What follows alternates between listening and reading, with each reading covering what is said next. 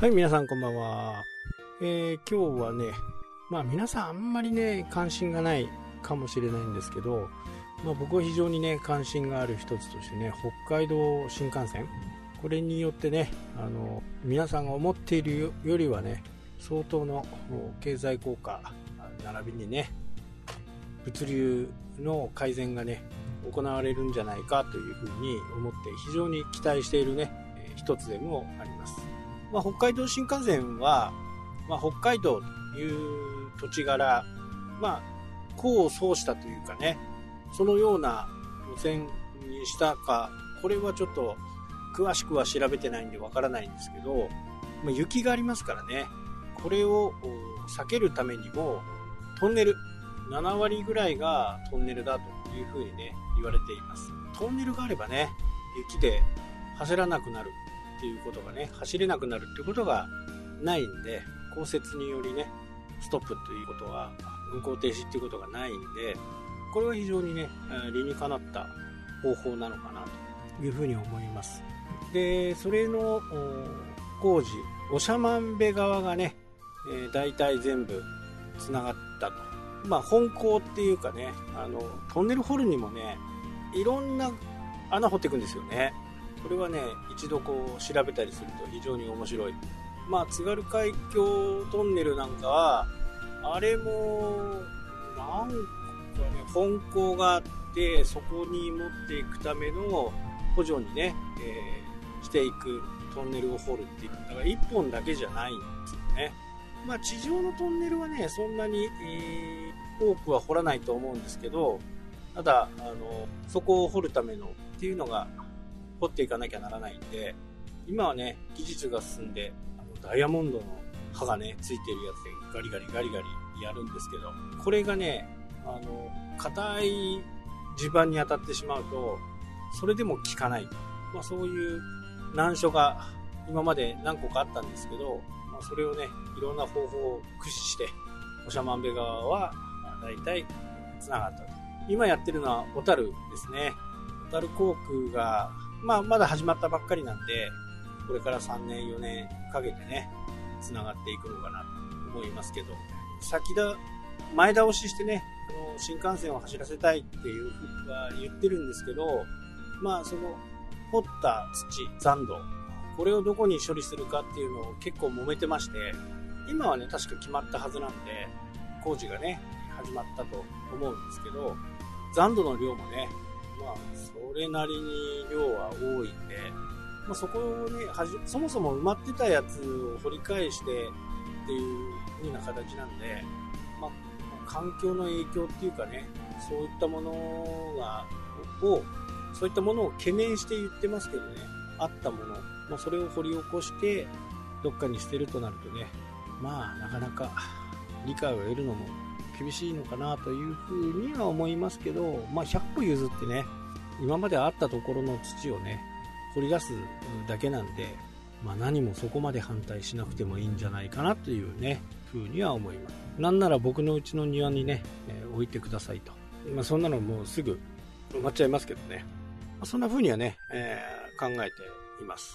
これで北海道、札幌までね、えー、繋がれば、1日で鹿児島まで行けると。いうなんかね、夢のルートができそうですよね。まあ、途中、札幌から、えっ、ー、と、青森青、森も違う。まあ、多分、札幌から青森までは、300キロを出せない。で、青森から福岡までは、これはもう完全に300キロで走るんで、朝一番の6時の出発、新幹線に乗って何時間かかるかね。今、あ東京までの計画で4時間ですから、ここから福岡まで、まあ、さ東京、福岡って乗ったことがないです。行っても広島までしか乗ったことがないんで、とはいえね、多分4時間ぐらいで行けると思うんですよね。で、そこから九州新幹線、博多が福岡から鹿児島。これはそんなに時間かかんない2時間ぐらいなんでね、半ぐらいだったかな。正確には調べてませんけど、まあ、12時間ぐらいあれば着いちゃうと。まあ、乗り継ぎがよく、よくてですけどね。ただ、この乗り継ぎのことも考えて編成するはずなんで、朝一札幌から出て夜8時にはね鹿児島に着くという夢のこれはねあと7年ぐらいありますけどこれは一度体験したいですよね新幹線の14時間僕はあの寝台特急ね北斗星とかカシオペアとか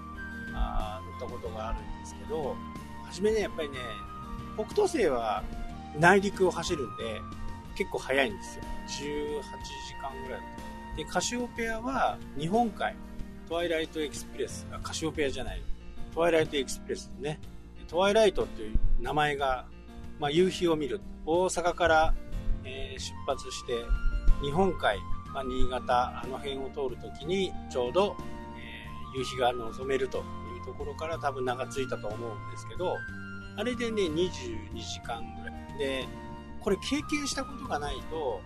わからないと思うんですけど列車は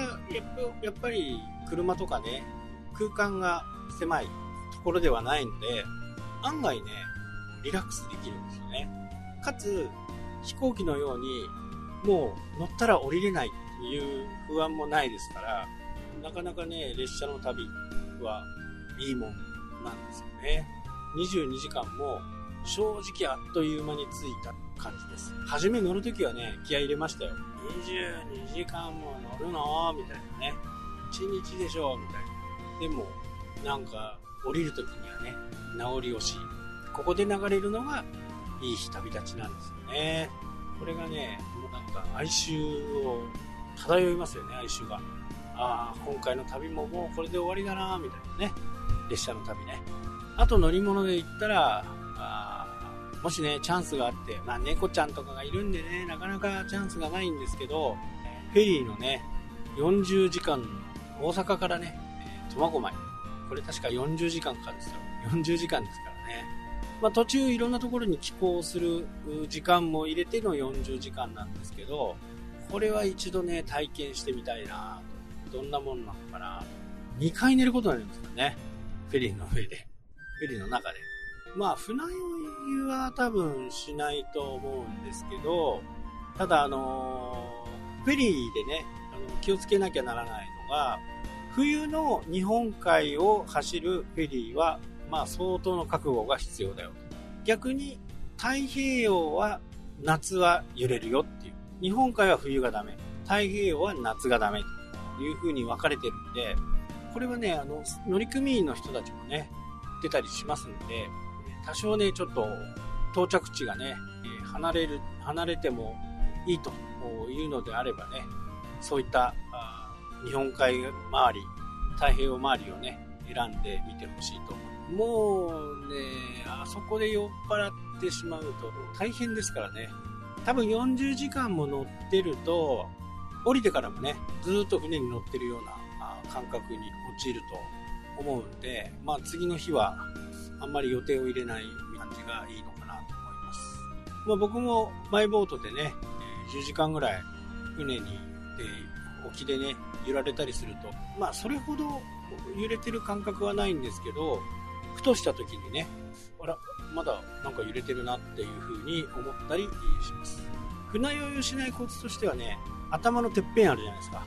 頭のてっぺんを動かさないこと。体で揺れを吸収して、頭のてっぺんが揺れると、波に任せてこう、ゆらゆら揺れると、早く酔っちゃうらしいです。だから波に逆らって頭をね、まっすぐにしとく。よくね、遠くを見るとか、ああいうのはあるんですけど、それよりも頭をまっすぐにしているところがいいと言われてるんでね。あのもしそんな船に乗る機会があればね、これを実行してみてほしいなと。まあ寝たらね、一番わかんないんで、寝るのはいいんですけどね。はい、というわけでね、この辺で終わりになります。それではまた。したっけ？